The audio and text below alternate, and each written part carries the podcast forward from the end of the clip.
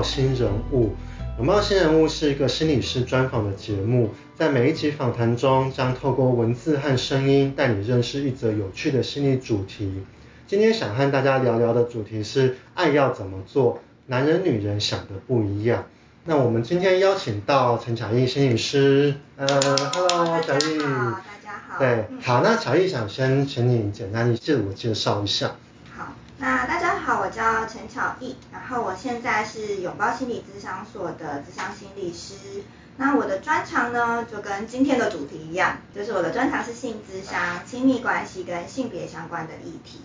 然后过去呢，我也有在性健康管理中心当个案管理师跟性健康管理师，就是比较是处于男女的性功能障碍的这个部分这样子，对。那我就会想问一下，因为其实我自己在做咨商的时候，也很常跟个案聊到性的议题嘛，然后很常就会聊到说，比如说他们在性上的不和谐。那我其实蛮想知道说，乔伊，其实你们这个专门在做性健康或者性管理这部分，到底你们是在做些什么啊？OK，我要先分两个层面，就是性健康管理这件事情啊，它比较主要的是性功能障碍。就比方说，男生就很常见嘛，就是大白话，就是可能阳痿啊、早泄啊、迟射啊等等的。那女生有一些会比较少见，就是比较少人听说，像阴道痉挛，我不知道你有没有听过？嗯，有，有听过吗？对，对，就是说，哎，做爱的时候，然后哎要进入的时候发现进不去，然后很疼痛这样子，或者是说有些女生她们会有性交疼痛的状况。那所谓的性健康管理师，就是我们主要处遇的部分是。着重在性功能障碍，嗯嗯，但是如果是以心理师的角色的话，那所谓的所谓的性咨商啊，处理的就是说，只要跟性有关的困扰，我们通通都会做，嗯嗯，所以我听过非常多，比如说不做爱的啊，对，然后做爱上面有一些可能是沟通上。有状况的，或者是说，哎，生完小孩之后发现性生活很难去配合的，等等的，就是只要跟性然后做爱有关的，其实来找心理师通常都会很大量的需要处理。我想说，你应该也有一点那个经验，对。可是我其实蛮好奇，因为其实这一块我性这一块我真的没有特别去学习或者去涉猎，但每个人一定都会有性经验。那我自己呃以一个钢铁直男的理解，就 是比如说我今天我性上我觉得我勃起硬不起来，或者是我觉得我可能没有办法，我就比较会好像去透过医疗，比如说很直观的就是去吃威而钢啊，或者去吃一些什么小药丸之类的，然后让自己的性功能去改善。可是听起来就是性质上好像是一个谈话性的，对，所以这个东西它比较是。会协助是生理上的还是是心理因素上的介入这样子？嗯嗯嗯，我觉得这真的是大哉问。嗯，对，如果以男生来讲啊，就像你讲的，其实通常呃觉得自己身体有状况的时候会去看医生。那我们最常听到就是拿威尔刚啊、西利士啊，或者有些人他们会去吃玛卡嘛等等，想说哎靠饮食或是看医生来处理这样子。但是如果说哎这样子的人来到咨商室里面，那我们通常就会去判断说，他有没有可能是生理性的、心因性的，还是身心混合性的？嗯，身心混合性这件事情蛮有趣的，且其实是大部分的男生比较会遇到的状况。就比方说，有的时候男生都会先开始怀疑自己是不是生理上有问题，可是我们可以先做一个初步的排除。就比方，如果你会晨勃。然后你起床的时候，你是有看到你是有阴度的，然后你自慰也是没问题的，这种时候我们通常就会排除你是纯生理上的状况，因为你生理上是没有问题的，你睡觉啊，它开机什么都是没有问题的。那这种时候我们就会去想说，哎，那有没有可能是心理上有一些状况，或者是说你是身心混合的状况？那我们就可以稍微分一下，所谓心理上心因性的啊，我们就会想。它其实初步都会跟伴侣关系有关，就会我打个很简单的比方，是不是有一些女生，她们如果比如说老公都不做家事啊，老公都不顾小孩啊，你是不是心里会很怨，然后就会觉得这个人我什么我讲都讲不听，然后你每次下班就只瘫在家里，啊什么事都我做，然后如果我心里有怨的时候，我是不是就会不想要让他碰我？嗯，所以一样的，就是对有一些男生也是这样，就是。如果说，哎，他的伴侣他其实对他有一些怨，然后他没有说，他也有可能不知道他的怨是从何而来，但是就心里面就是有累积，或者是有一些怨，可他不敢说，可能自己的另一半比较强势，或者是成有些权力议题，所以他不敢讲，那他会累积在心里，那他就会不想要碰对方，或是让对方碰我。就是呃，其实听到乔医生讲之后，我就发现哇，其实我们常常都会很容易注重到问题的结果，比如说硬不起来，或是好像太太不愿意给我碰，或是太太不想做啊，尤其是好像是已婚，或是可能是他们说可能无性婚姻，其实这都是一个很日积月累的一个状态。可是我们往往注重结果，可是对于心因性这一块都是被忽略掉，或是关系上这块都是没有办法去谈论的。那就会回到说，那我们在性咨商怎么去陪伴伴侣，或是陪伴遇到性困难的人来谈这件事情这样子。可是我又会有一个。疑问就是说，可是就像刚刚这件事情，就是比如说拿夫妻不做爱这件事情，其实我就会觉得，以我男性的角度来说，我就觉得很生气，就是说你为什么不跟我做？可是我们之前不是很开心吗？或者比如说我们上次出去玩的时候，其实也很甜蜜呀。然后为什么平常回到工作的时候或回到家里的时候，你就好像就性冷感？然后我就会有一些。不满意，或者是有一些情绪累积在情前里面，我觉得这就是一个很男性直观的想法，就是做与不做，然后为什么不跟我做，然后就开始有一些猜测，你是不是有其他男人啊，或者说你是不是就是跟我没有感情之类，就会有这样的解释。嗯嗯，对啊，我觉得这个就是我们讲的一些可能跟性脚本有关的想法，就是什么是性脚本啊？哦，性脚本的话，就是我们普遍。可能认为的，从学习以来，我们认为说，哎，这件事情可能这样做就是比较自然而然的事情。嗯、我打个很简单的比方，就比如说，嗯、呃，我们可能从小到大慢慢学习到的，哎，去便利商店买东西要排队啊，然后这个就是我们学到的生活脚本。可是如果当有人违反了这个脚本的时候，我们就会开始觉得这件事情怪怪的，好像不太正常。就比方说，如果有人插队，那我们可能就会觉得说，哎。会开始生气，觉得说这个人怎么可以这样，或者是我想阻止对方，可是我太害怕，所以我就会有一些紧张的情绪，或者是说，比方说，我可能平常不是会插队的人，可是我就不小心插队了，嗯，然后我当我发现的时候，我就会感觉很慌张，想说我怎么会做这件事情，就是比较像是这样，就是当我们违反一个脚本的时候，我们就会。开始觉得有一些比较不一样的情绪，或是比较不合理的想法出现。那性脚本也是一样，就是说我们可能都会有一套从过去学习到的做爱是怎么样子，但是当我们这个做爱的模式跟想象中的不一样的时候，我们就会开始有一些紧张啊、焦虑啊，或是一些可能不太合理，或是一些比较奇怪的想法出现这样。所以我们就要先来看我们所谓的性脚本到底是。从什么时候学习而来的，或者从哪里学习而来的？我猜大部分的人应该是跟我一样，是从 A 片啊，嗯、对啊，或是一些情色的文学啊。那女生的话就会有一些是比较女性向的一些那个情色的作品去学来的嘛。所以我们就是会常常觉得说，哎，这样子的做爱才是合理的，才是正常的。可是当我们的关系里面，开始没有办法照这个脚本做爱的时候，我们就会开始想说，我是不是哪里怪怪的，或你是不是哪里怪怪的？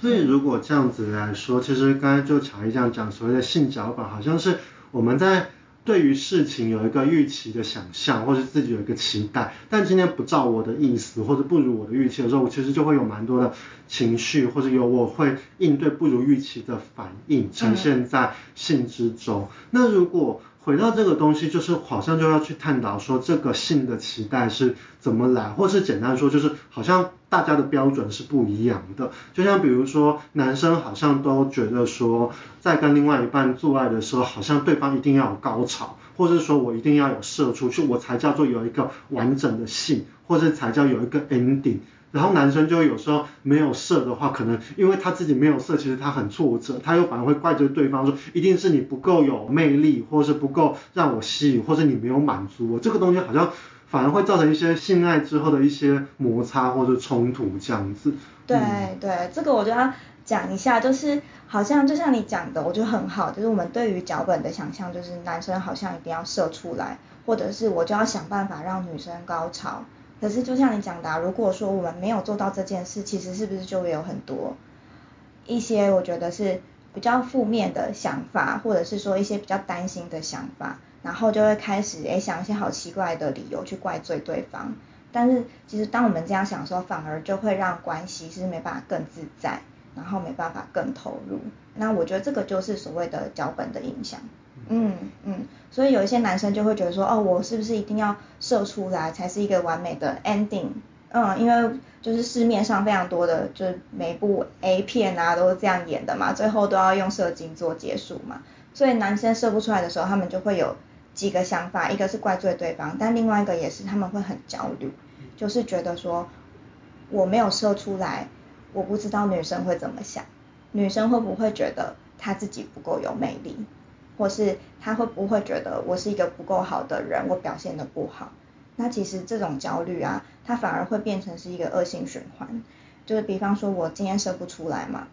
然后我到了下一次，我可能上一次的这个射不出来的经验，在伴侣关系里面没有好好的去沟通，然后我就会把这个压力放在心上。下一次要做的时候，我就又会担心我射不出来，然后你只要一担心，你可能就会真的射不出来了，因为你有压力了，嗯，那它就会成为你们关系中的恶性循环，然后它都一直没有弹开。所以啊，我觉得在这里我们要先按一下暂停键，去想一下哦，就是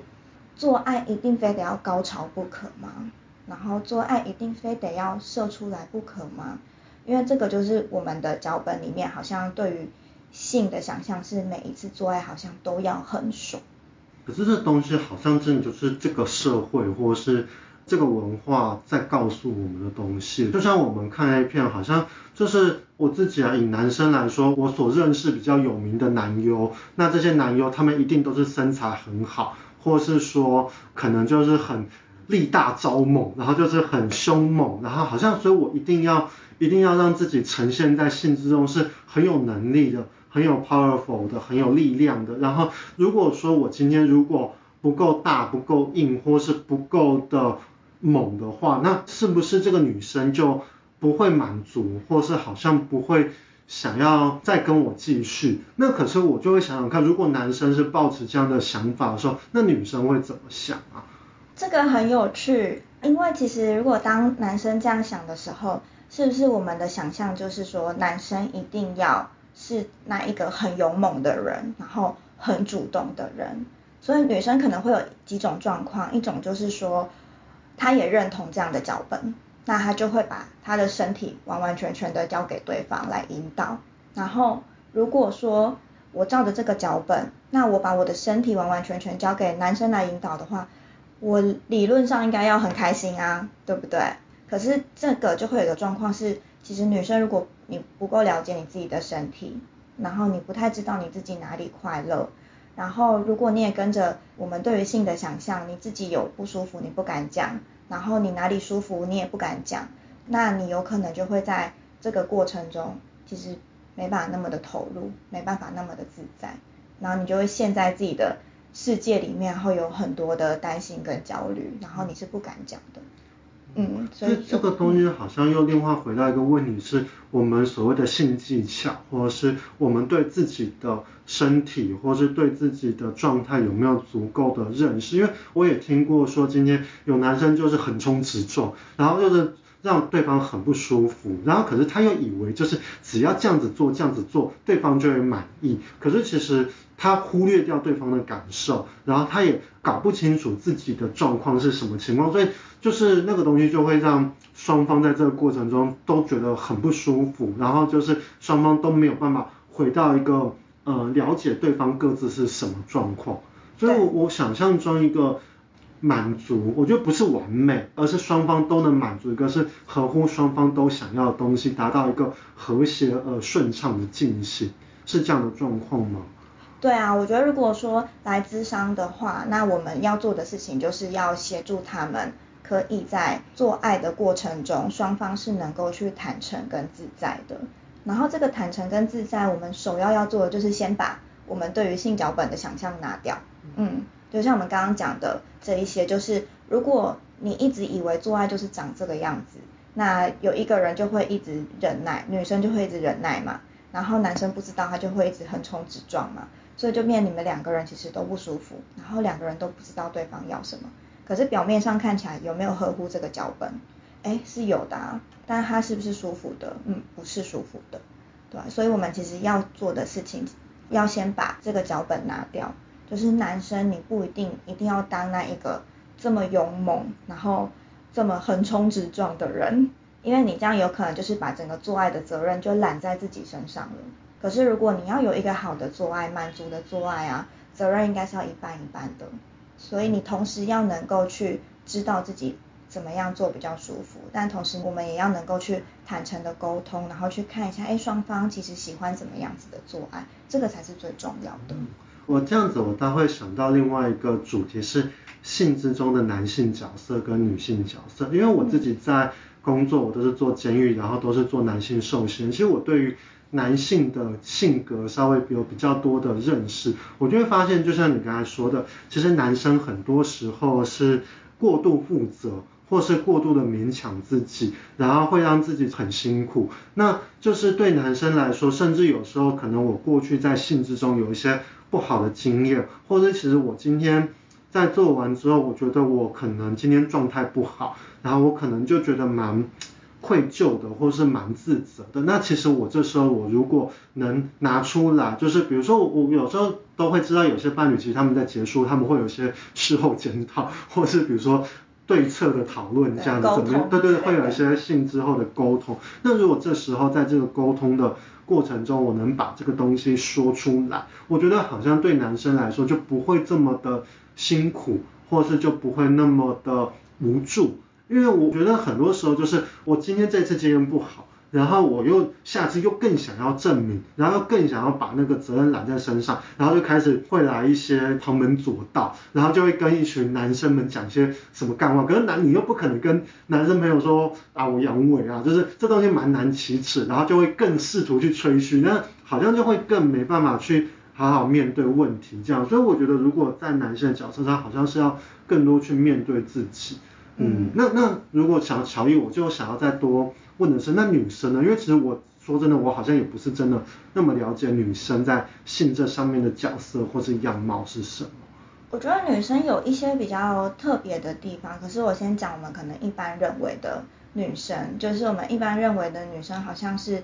欲望比较低的，然后比较没有那么想要做爱的，然后好像是比较需要被带领的。可是我觉得我们可能要先缓一缓，因为我觉得当我们这样子讲的时候啊，其实有一些比较能够去享受自己做爱的女生，她们的这些声音可能就会被压抑掉。因为偶尔会有一些女生来找我，然后就是问我说，诶，她是不是有病啊？因为她好像欲望很大，然后她其实很享受做爱，很喜欢做爱，然后她就会觉得我自己这样是不是不正常？因为女生好像要是比较不喜欢做爱的那一个。嗯，所以我会觉得，其实对女生或男生来讲都是一样的，就是不管你是比较喜欢做爱的那一个，还是你可能就是欲望比较没有那么多的那一个，都是没关系的，都是很正常的。因为这里我就可以讲一下，我们有一个理论叫做自发式的性欲跟反应式的性欲。然后如果你自己一个人待着，你就会觉得哎痒痒的，有想要做爱的感觉啊，然后或者是有的时候女生像排卵期前后，她就会比较想做爱。那这种的我们就叫做它是自发式的性欲，那男生女生都有。然后我们普遍的认知就是，哎，男生的自发性欲好像比较多。可是我觉得我们也不能忽略，也有一些女生她们的自发性欲也是比较多的。嗯，然后再来另外一种叫做反应式的性欲。那反应式的性欲就是你可能自己没有那么想要做爱，可是你也不排斥，然后。哎，可能你的另一半啊，就是撩着撩着啊，你就会想要了。那这种我们就叫做反应式的性欲。所以其实对于男生女生都是有的，因为我知道，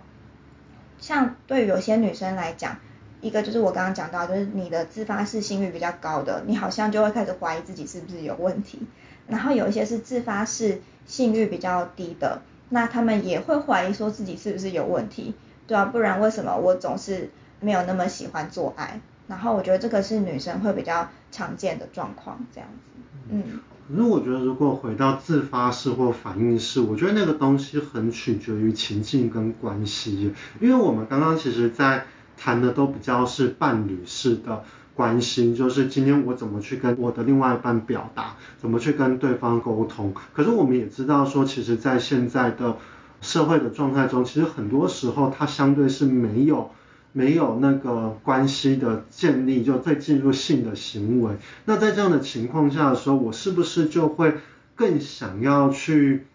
回应，或是会好像生理的部分就会再占过心上？可是其实，在那个状态，其实心理压力其实反而是更大的。我觉得那个关系是不是也有不同的状态？嗯，嗯，我觉得你在讲的是不是好像是如果。关系稳定跟不稳定的时候，嗯，因为如果我们只是只有性行为的话，就是这样子的性的关系，好像比较没有亲密的基础嘛，那好像我们就会更期待我们双方的表现是照着性脚本走的。嗯，哦，你讲的好清楚。其实我简单就是要问的就是性爱有没有办法分离？因为我们其实遇到很多人，他就觉得说性就是性啊，反正他不就是。进一个就是性行为的过程，然后就完成了，所以就觉得好像性可以否性，可是如果没有关系、没有爱，这东西怎么去交互影响，或是说，呃，为什么大家好像还是会希望有固定的炮友对象，就是固定的性行为对象，或者是说在性伴侣之中，他还是要有关系，这东西要怎么去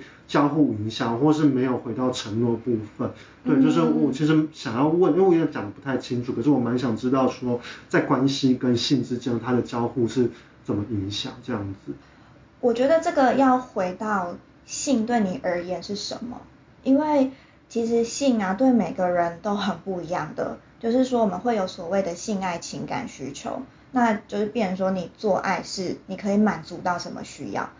对，有一些人来讲，他的做爱满足到的就是亲密感，然后安全感。那你看，亲密感跟安全感这种，就是会回到关系之中嘛。就是说，你可能跟对方有一个承诺关系了，然后你跟对方也觉得，哎，稳定了，或者是说，你觉得做爱这件事情可以让你们的关系更好。那做爱他就会满足到这个需求，可是有一些人的做爱不是哦，他们的做爱他满足到的是性欲的宣泄，那他满足到的是一种刺激感、新鲜感。那如果是这样啊，他是不是没有承诺关系，他也可以做，因为他就满足那个新鲜刺激，而新鲜刺激就是要陌生人啊，然后你比较不是一段稳定的关系，他才能得到的一种需要嘛。所以我觉得每个人其实不太一样的。那至于说，哎，性爱到底是合一还是它可不可以分离？那就是要看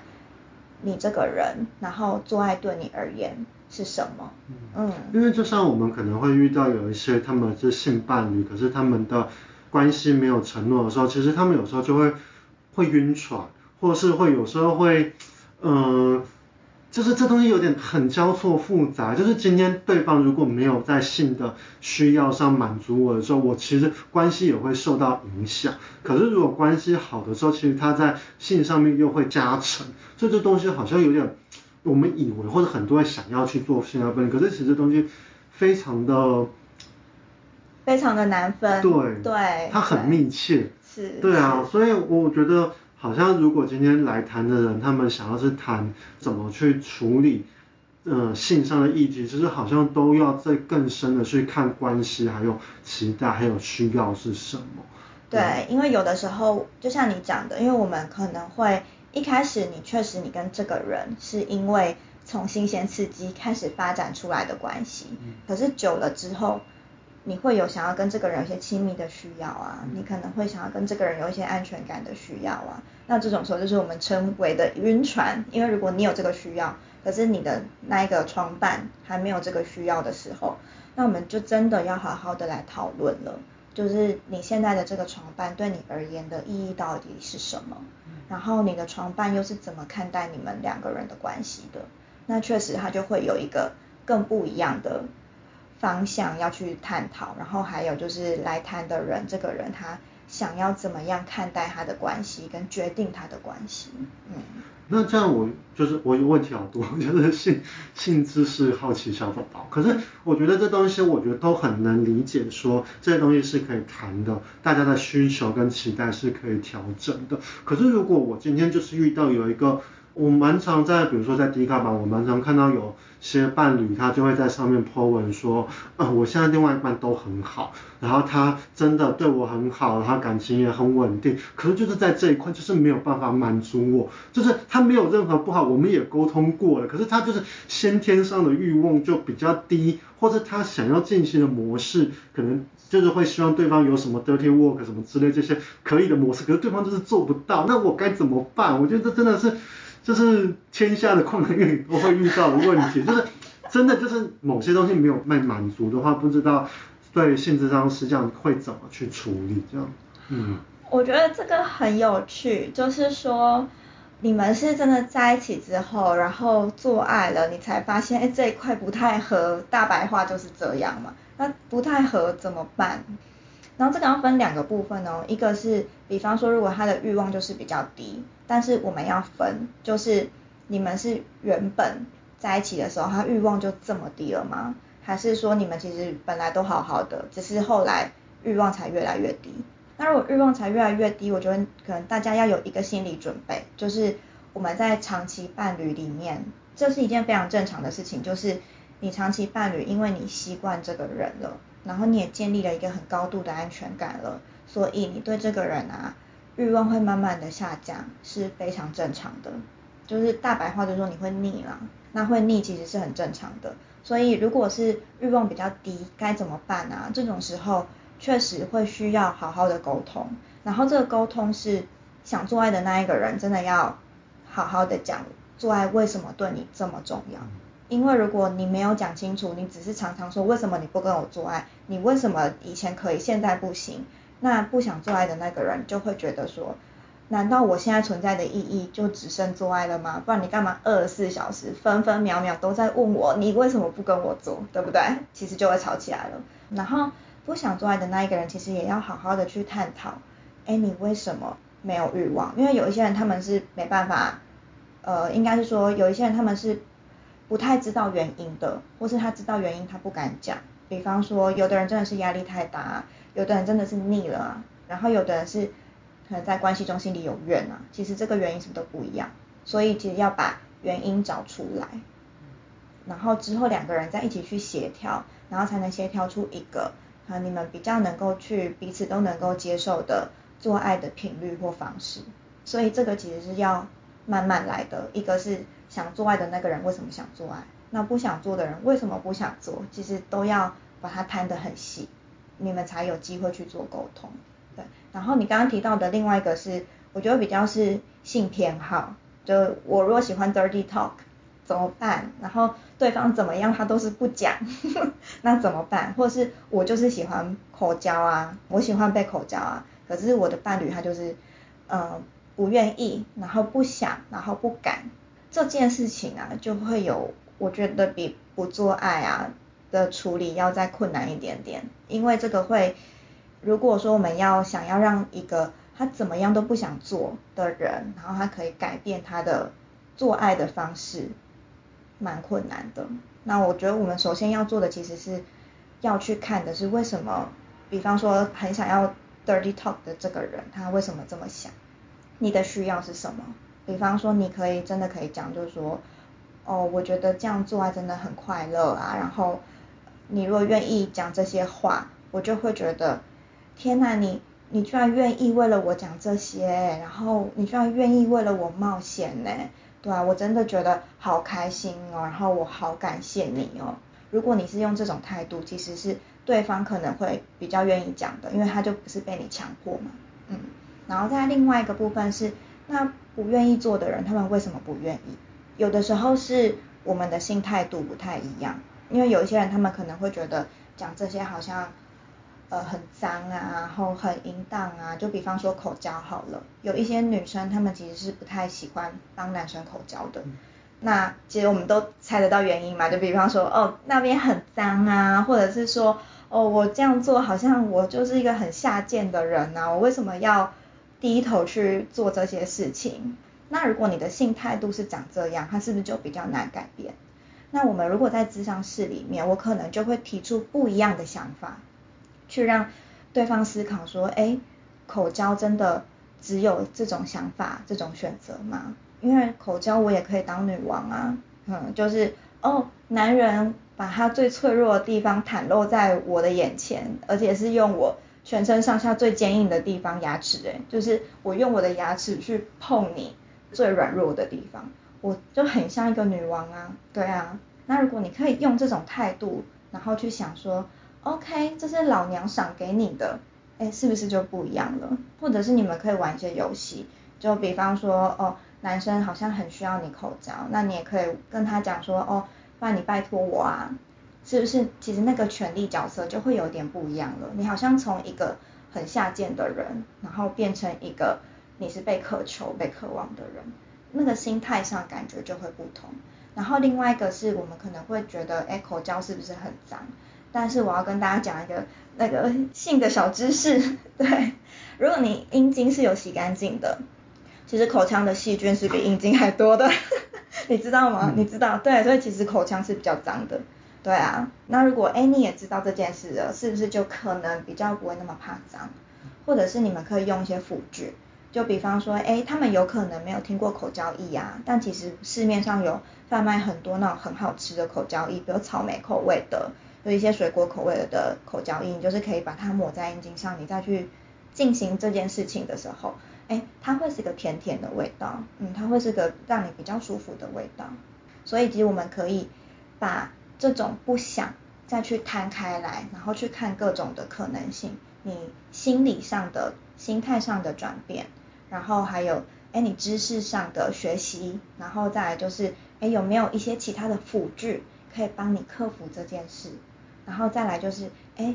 你有没有看到你的伴侣他真的好想要，他真的好渴望你做这件事？那尽管你可能没那么想要，你愿不愿意为了他而做？嗯，那这种时候，哎，你才有可能把这个脚本去做一些转换。嗯我觉得刚刚采艺在讲的东西其实很后现代，嗯，就是其实我们在心理咨商中，我们其实很常遇到带着问题来卡关的人们，因为我觉得卡在这边啊，就是他不愿意做。或者是我就是做不到，然后当进入这个卡关的时候，大家会陷入一个无解的状态，就是对方不如我的预期，那我也改变不了之类，就是好像就一直在里面循环。那这时候呢，其实我蛮常会去往前去探讨，就是这些卡关或者这些问题的脉络跟成因是什么，过去怎么会形塑成现在这个问题。那可是呢，探讨之后呢，我还是觉得问题还是一个样子啊。可是这时候就开始需要做。所谓后现代中的转化，就是这个东西，这个经验怎么去转化成不一样的新的经验，或是我怎么去创造，我怎么去增加新的见解。就像刚刚其实乔毅刚才在说的，我觉得他一直都是在讲这个东西。第一个，他说用不同的角度去诠释口交这件事情，过去是。觉得肮脏的是不舒服的，可是当他有了这个控制权之后，他变成他可以去主导。然后呢，再来呢，就是以前觉得是不好的事情，是羞愧的事情，这时候我可以把它变成一个好玩的东西，或是一个不同的尝试，甚至就是可能就像其实他讲那个口交易，其实我以前不知道的，对，我比较知道是那种就是润滑液，对，然后可是我其实不知道有这种口交，我只知道在身体上放食物，就是有点上面演的那种，可是其实这种东西。很多的性辅助的器具，其实我们其实很多人是不认识，甚至我遇过很多人，他们连跨境情趣用品店都进不去，他们都没有办法去做这个尝试，甚至连在那个就是在网络上看到这些网站的资讯，他们用完之后都都要把记录删除，然后要不然就是他不敢，就是东西那些东西要藏的好好，所以就最后都变成都只能自己独乐乐这样子，他没有办法去跟。另外一半分享，或者他没有办法在这个性之中去做自己，所以好像才会慢慢的就是才会有我们当问题没有办法解决，才会好像就会开始有一些出轨的问题啊，或者说可能会无性之类的，好像慢慢就进入一个无解的死胡同里面，恶性循环。对对对对对，嗯嗯嗯。然后你刚刚讲那个，我觉得很好，就是说有一些人他们会其实是对于性有很多的担心的，那这个也是我觉得是今天一个很好的主题，就是我们有的时候真的对性很多担心，然后太难以启齿了，所以包含说，哎，连用情趣用品都要遮遮掩掩的，然后连要去看个什么东西都要很担心，的，马上要删掉什么的。然后我觉得这个很好的是，如果说哎来谈的人，那他们是可以伴侣一起来谈，然后变成其实心理师的角色就是要勇敢一点，就是带他们一起去看这些东西，而且我觉得那个就比较像是一种减敏感，就是。我觉得就是心理师在智商室里面要负一点责任啊，比较是这样。就是如果他们两个人都不敢做，你就要负起这个责任，你就把网站打开，告诉他们，哎，有什么情趣用品，我们就一起讨论，然后可以怎么玩，然后你们可以怎么下单，是很隐秘的。那个就会是一个很具体，比较像性教练的方式去带领他们去看这些所有的可能性。我是会做这件事的，就是我会说，哎，我们就一起把手机打开，然后我们一起来，我就会介绍他们有什么网站啊，然后里面有卖什么东西呀，然后有没有什么是你们适合的，然后哎可以怎么买，然后怎么买你是是很安全的，你不用担心被发现的。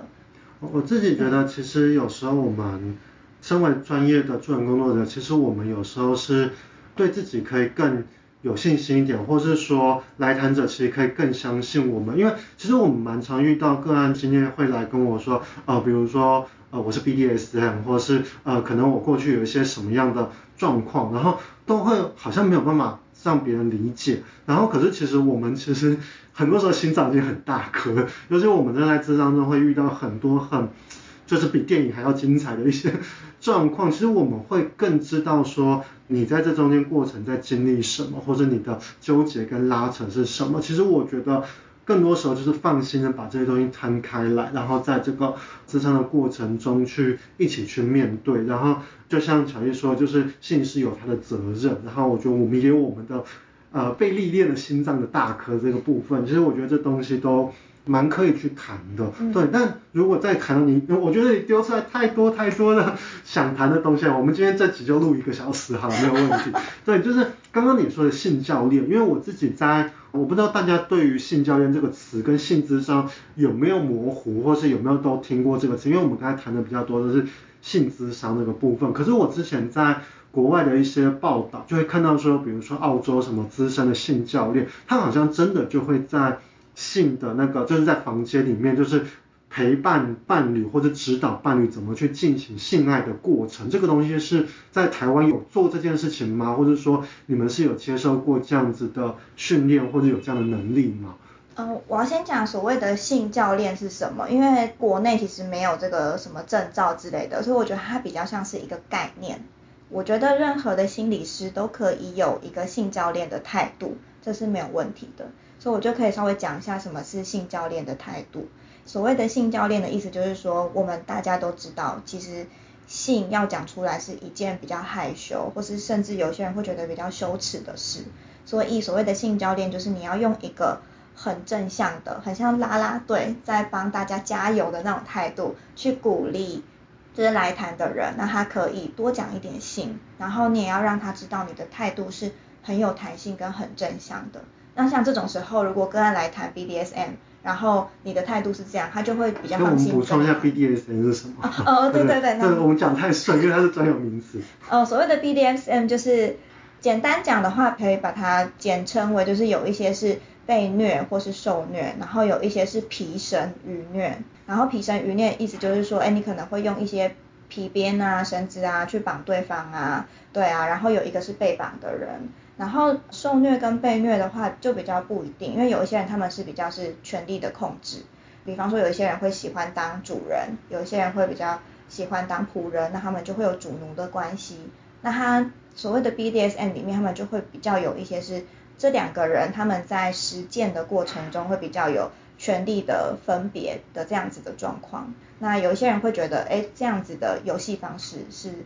很好玩的，然后他是享受的这样子。嗯，我我们倒不是说今天就是，呃，因为我们主题今天不是放在这边，但就是我觉得比较是说任何的方式，只要双方允许、双方安全、双方同意的情况下，就是他用什么进行的模式是都可以被接受的。然后我们其实也知道说，呃，为什么我们会用这样的方式去进行，只是每个人就是在这世界上。性这件事情，它有很多不同的呈现的方式，这样子。那在智商中，或者在所谓的性的教练之中，他都可以去陪着你去讨论这些性的经验，这样子。对对对对。嗯，然后就是，所以说，其实这一些人，因为他的经验可能是比较少见的，然后有一些人他们就会没办法那么自在的去把这些经验讲出来。所以，如果我们助人者可以用一个性教练的态度是。正向的是鼓励的，其实帮他们加油，觉得哇，你把这些话讲出来太棒了的这种态度，对方就会比较自在，然后比较敢讲。嗯，所以这是性教练一个很重要的态度，就是你要正向，要鼓励的。然后再来性教练有一个比较特别的地方，就是我们会用大量的辅具，或者有时候我们会用一些身体经验去带领，就是来谈的人，那他们要可以直接的去学习。怎么样，就是可以让你的性生活变得更好。那它主要它有的时候会是性技巧，可是它有时候不见得是技巧，就不一定。因为比方说我刚刚讲的就是你可以把网站打开，跟呃来谈者就是一起看有哪些情趣用品，那它就不是技巧啊，可是它就是一些你可以直接帮对方减敏感，然后直接跟对方讨论你可以使用的方法，就会比较是一个这样子的态度。然后有一些教练他们确实也是会，比方说你们是。做爱姿势比较不协调的，那他可能就会直接在地板上铺瑜伽垫，然后就教你，就是你就直接做，然后看，哎，你的姿势是哪里不协调，那就是直接做给你看，然后教练就直接帮你做调整这样子。然后或者是说，我们刚刚有提到，比方说有一些可能是硬度比较没有那么足够的男生，那他如果来咨商室谈的时候，那我们发现说，哎，他可能是身心混合性的。那所谓的身心混合性就是。比方说他可能 A 片看了很多，然后他看了很多之后，他可能有一些 A 片的依赖，所以他就太依赖他的视觉刺激，然后以至于他就没办法在现实生活中有一个比较现实的做爱，因为 A 片的做爱跟现实生活的做爱是差很多的嘛，我相信大家都知道。对啊，只是他 A 片吃太多了，那他就很难回到现实生活中做爱。然后这件事情他可能还有一个影响就是。通常我们都会一边看 A 片，然后就一边自慰，所以你可能也会有一个自慰惯性的依赖，就是说，哎，你手怎么上去啊？然后你的力道啊、速度啊、你角度啊，你怎么做，你都有一个自己的模式了。可是你带着这个模式进到现实生活的做爱，然后你进到阴道里的时候，你就会发现，哎，我怎么没感觉？因为就是在阴道里面的感觉跟你用手差太多了。那这个就是我们说的自慰惯性的依赖。那这时候我们就会用一个性教练的方式，我会有辅具，就是一个那个一个阴茎的辅具，然后我会直接跟对方讲说，哎，我们有一个阴茎按摩的方式，然后是可以让你重新的找回你的阴茎的感觉，而不是可能你的手的那个固着的感觉，嗯，然后你就会有一个阴茎按摩的方式，然后我会在现场示范。然后你看完之后，你就是回去，然后就用这个方式去做练习。然后我们下一次来才会再讨论，哎，你练习的状况怎么样？然后有没有哪里需要调整的？所以性教练他就会用一些这种比较有一些具体的方法，然后是比较鼓励的态度，然后去跟个案讨论说，哎，那你的状况我们可以怎么样子来解决？嗯，我真的觉得就是。性咨商真的很博大精深，因为其实小 A 刚他刚那一段资讯量太丰富，就是因为我会想到说，其实我过去也曾经遇到说，哦，比如说身高差，其实因为就是身高上的距离，所以某些姿势是没有办法进行的。甚至我今天来今天访谈之前，我一直在瞧那个座椅的位置，因为我就是筋很硬，然后我前两天落枕，所以有些高难度的姿势，真的有些人是没有办法进行的。然后这时候怎么去透过咨商，或是透过一个经验丰富者去引导跟带领，我真的觉得是一个非常非常需要被教育的一个方。因为其实老实说啦，其实大家回想自己过去性经验，不管是什么时候开始的，或者是过去的经验，其实真的没有人教我们这么做。甚至你就算呃遇到的对象，可能有些人次数比你多，或者有些人是比你早踏入性这个领域的。呃尝试的经验者，他们也不一定真的知道。性到底要怎么做？那虽然强毅没有特别强调，可是我很会划重点。所以刚才讲到一段是说，就是他觉得其实性智商重点是怎么让性这件事情可以和谐跟顺利的进行，然后双方的获得满足。我觉得它就是一个最重要最重要的一个方向跟一个目标。这样只是做法有很多，不管是透过技巧性的，或是心理性的，或是生理性的一些，就是它它。太复杂了，我给你做结论。这我觉得今天我们很多东西都谈的，是不是点到为止啊？其实光是连 A 片看什么 A 片，或是 A 片看了之后会带给人什么反应，我觉得这东西我都有超多话想跟巧艺去探讨，因为我觉得他真的对这一块了解的非常的透彻。然后再来可能就是一些过程怎么去发生跟引导，我觉得就是大家如果听了巧艺的资料，就会发现说他在这一块其实。扎根的非常的深厚，然后我觉得他就是真的能帮助到很多在性上面遇到困难的伴侣或是当事人这样子。好，那我们今天其实时间就是不知不觉其实聊了非常的多这样子，那就是想请问一下乔伊，如果今天在听我们或是在阅读我们文章的观众或听众，他们可能就像我们今天在。对话中谈到，他可能最近就是遇到一些性上面的困难，或是他可能真的这个问题已经困扰他很久了。那回到巧玉说的，就是性咨商就是协助性障碍的。那你有没有什么话想跟这些在性上面遇到困难的人，想要跟他们分享的？嗯，我的话，我觉得可以送一句话给大家，就是做爱这件事真的是需要练习的，它不是天生就会的。所以如果你有困扰啊。非常非常的正常，所以我觉得先不用太担心。你要先知道，你有这些困扰都是很正常的。然后如果哎你们看完文章或是哎听完了这一整段，可能有一些东西可以帮你解惑的，那当然就可以稍微放心一点点。然后再来，或者是说哎有一些东西是你也发现了，好像是你需要。更深入的去了解自己怎么了，然后可能也要慢慢的去跟伴侣做沟通，去想一想他怎么了，哎，这样也很好，因为你就可以带着这个收获，然后回去跟你的伴侣做沟通。可是倘若你现在想想，你还是觉得这个困扰实在是太大了，然后你也不知道怎么开口，那我觉得你真的就来咨商吧，对，然后呃，我们咨商所其实有非常多有性咨商专业的心理师。那我觉得你们就可以先来找人谈谈看，因为说不定你有一些个别化的状况，可是，在智商里面，哎，就有机会帮你解惑了。嗯，而且我觉得就是不要小看性这个议题，或者是不要小看信贷的问题，因为其实就我知道，其实很多伴侣他们的问题最明显的征兆就是性生活不和谐。那其实性生活如果不和谐或者双方有落差的时候，其实会衍生很多很多问题，因为各自都会对这件事情有很多的诠释，然后会有很多的担心。那如果大家都能好好去面对这些问题，处理这些问题，我觉得就是不一定一定要来信。可是如果这件事情已经遇到问题了，我非常建议或是呃希望大家可以鼓励，鼓励大家要去面对这件事情，从开始跟另外一半谈，我觉得就是一个很好的开始，这样子。嗯，好，那我们今天就差不多到这边。那我很喜欢今天的话题，就是我们今天其实聊了很多，也聊得蛮深入的。那就是如果关于性咨商或者性上有什么的疑问，都欢迎留言让我们知道，然后我们都会去进行回复。那呃，希望下次还有机会跟巧艺聊这个东西，就有好多想聊的，我真的很期待下一下一个有机会可以聊这个部分这样子。好，那我们今天就差不多到这边结束喽，谢谢今天的听众，拜拜，谢谢你们，拜拜。拜拜。